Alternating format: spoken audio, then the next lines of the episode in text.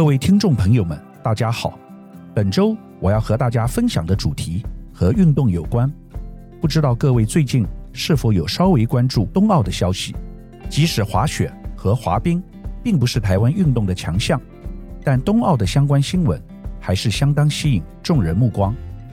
看着这些选手成功或失败，欢喜与泪水，你有什么感觉？至少他对世界和平可能有些贡献。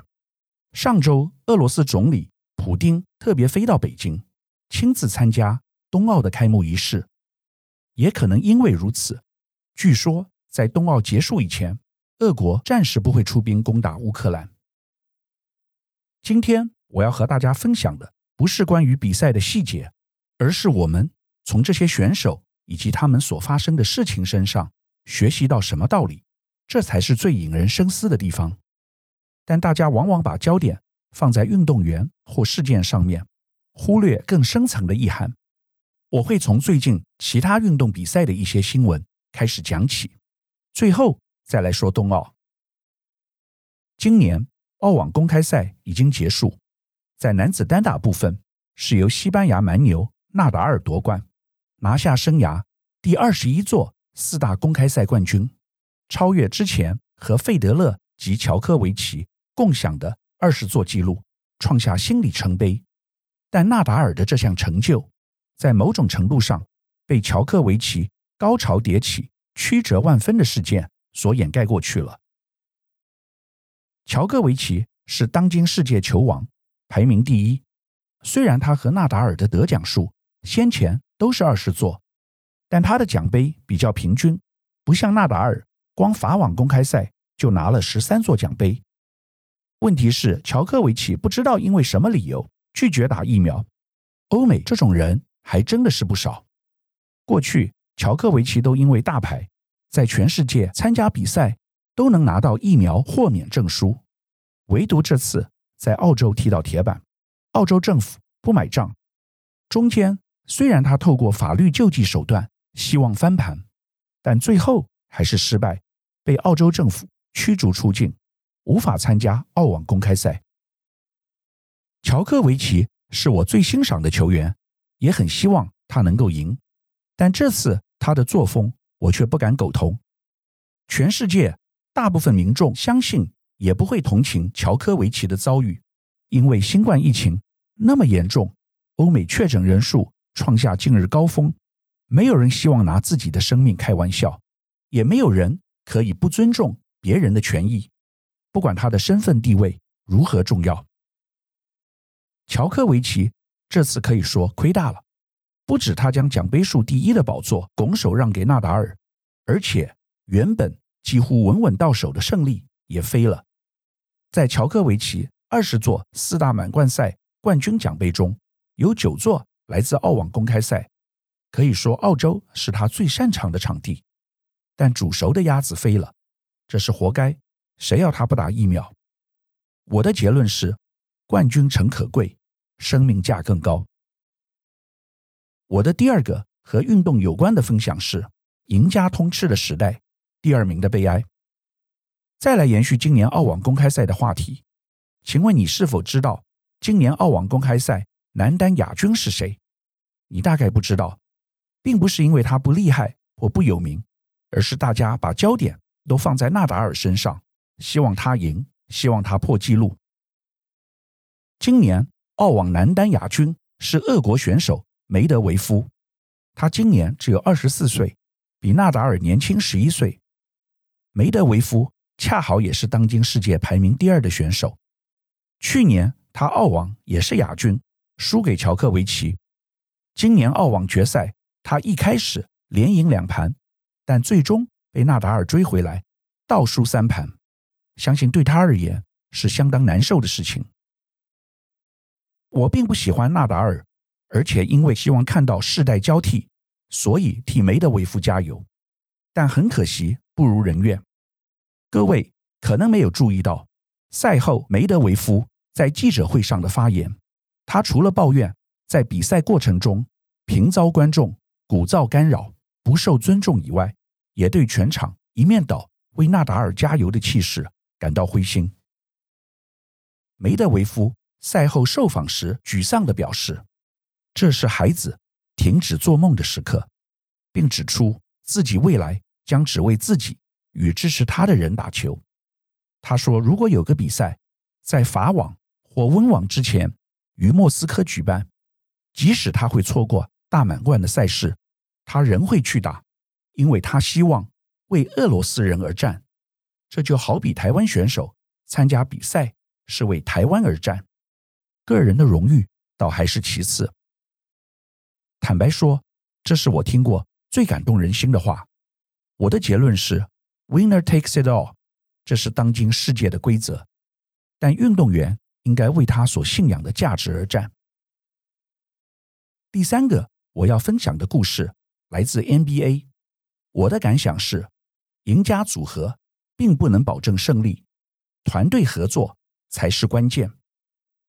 我要讲的是美国 NBA 今年砸下大笔金钱网罗大牌球星，然而战绩却一败涂地的两支球队。一支是西区的湖人队，阵容包括当今球王詹姆士以及高手卫斯布鲁克；另外一支为东区由阿里巴巴共同创办人、来自台湾的著名律师蔡崇信所拥有的篮网队，队中。网罗三大球星，包括杜兰特以及哈登。这些球队战绩不佳，最大的原因在于大牌球员彼此之间默契不佳，不能携手合作，各自英雄主义，甚至互不信任。以篮网队为例，目前大牌球星哈登已经走人，跳槽到七六人队，换来另外一位和原来球队也不合的大牌球星西蒙斯。整体结果是不是会比较好？很难说，尚有待时间观察。企业和球队一样，一堆高手聚在一起，并不能保证较佳的表现。企业不是一个人公司，团队合作的火花往往可以创造出意想不到的成果。第四个，我要为大家分享的心得是：求胜意志力是比赛成功的关键。这次我要和大家分享的运动是美式足球，男主角是坦帕湾海盗队的四分卫汤姆·布雷迪 （Tom Brady）。布雷迪是美式足球有史以来最伟大的传奇球星，他现年已经四十四岁，以运动员来说是相当大的年纪，更不用说是从事美式足球这种激烈的运动。先前他在新英格兰爱国者队。长达十九年，两年前转到坦帕湾海盗队，他曾拿下七次超级杯冠军，成就前无古人后无来者。之前其他人的记录最多也只有拿下四次冠军而已。他在爱国者队时带领球队九次进入超级杯，并且六次夺冠。就在大家认为他应该已经要退隐江湖时，没想到他转换到一支。比较不起眼的球队，于去年又再次夺冠，这是他个人的第七座冠军杯。今年他差一点又打进决赛，整个球季的个人数据领先前茅，但可惜在准决赛时输给另一支球队，分数只有些微差距，否则又可以打进决赛，实在太可怕了。布雷迪原来计划打到四十五岁退休。但现在提早一年，他在 IG 上透露，自己无法再继续维持求胜决心，因此决心离开这项运动。未来将把时间和精力花在其他需要注意的事情上。这说明很重要的一项事情：运动员成功的关键在于必胜的决心。布雷迪能够在同样一个位置上做相同的事情长达二十二年。而且达到炉火纯青的地步是很难得的事。同样是运动员，篮网的费德勒今年已四十岁，但过去三年他已经没有再拿过大满贯冠军。相较之下，美式足球比赛充满碰撞，但布雷迪在四十三岁那年还能再拿下一座冠军，有多么不容易？我想布雷迪有一股坚定的决心。要向世人证明，即使他换了一个球队，还是能够夺冠。而去年他做到了；今年他差点做到，但失之交臂后，即有隐退的动机，因为那种非赢不可的念头已不再有了。我的领悟是：意志决定一切，不管你年纪多大。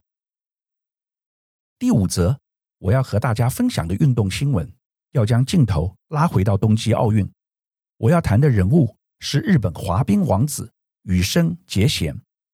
上周，他个人第三次，也是最后一次挑战冬季奥运会，在长曲项目挑战史无前例的四周半跳四 A 落地摔倒，三连霸尾叶失利，最终以第四名作收。但值得一提的是，他突破了人类体能极限的四周半动作，仍然获得国际认证。他的魅力连中国网友也难挡，相关讨论话题一举攻占微博热搜冠军，阅读量突破七亿大关。